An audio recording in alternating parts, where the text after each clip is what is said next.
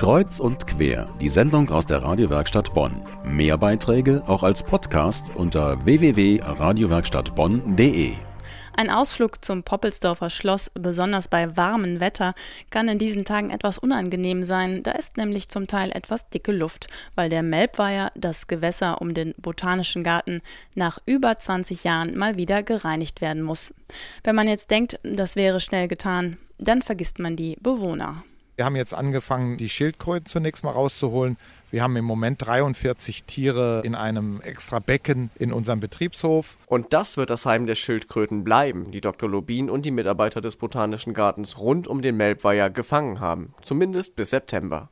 So lange soll es dauern, bis die Anlage gereinigt und an wichtigen Stellen renoviert wurde. Dr. Lobin ist schon seit 1988 zuständig für die Verwaltung, zufällig das Jahr, als die aufwendige Reinigung das letzte Mal stattfand. Inzwischen ist der Melbweiher wieder etwas in die Jahre gekommen. Was gemacht werden soll, ist dann, wenn er leer ist, dass er entschlammt wird, dass die Ufer verbaut werden, die teilweise jetzt abgebröckelt sind, damit wir die wieder bepflanzen können. Dann soll eine garteninterne Brücke wieder eröffnet werden und eine Mauer, die die muss auch von Grund auf saniert werden. Im Moment laufen aber noch die Vorbereitungen, bis die eigentliche Arbeit beginnen kann. Abgesehen von 43 Schildkröten wurden schon über 300 Muscheln eingesammelt.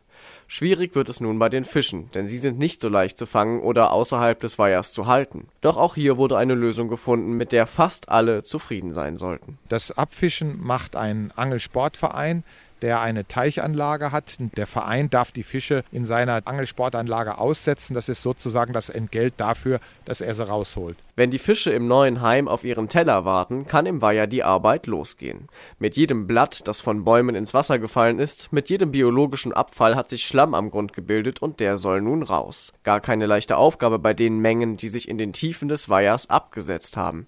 Großes Gerät muss also her. Was man sich vielleicht nicht so vorstellt, ist, wie man den Schlamm rausbekommt. Das passiert dadurch, dass man eine größere Baumaschine, also eine Raupe oder einen Bagger, dann in den Melbweiher selber, den leeren Melbweiher reinsetzt, die dann also den Schlamm Damm zusammenfährt, der dann von einer Stelle dann abgepumpt wird. Erst ein sauberes Teichbett und dann heißt es im Melbweiher bald auf zu neuen Ufern und neuer Brücke. Es wird ein ereignisreicher Sommer im Botanischen Garten. Sobald es nun zwischen April und Mai erstmal soweit ist, dass das Wasser abgelassen werden kann, gibt es Gelegenheit für alle Schatzsucher. So war es zumindest beim letzten Mal, als der Grund des Melbweihers freigelegt wurde. Also es waren Mopeds, Fahrräder, Einkaufswagen, Schilder von unseren Pflanzen, alles Mögliche war drin.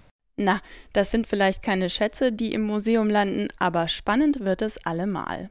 Der Weiher im Botanischen Garten wird gereinigt und Sebastian Krings hat sich über den Aufwand informiert.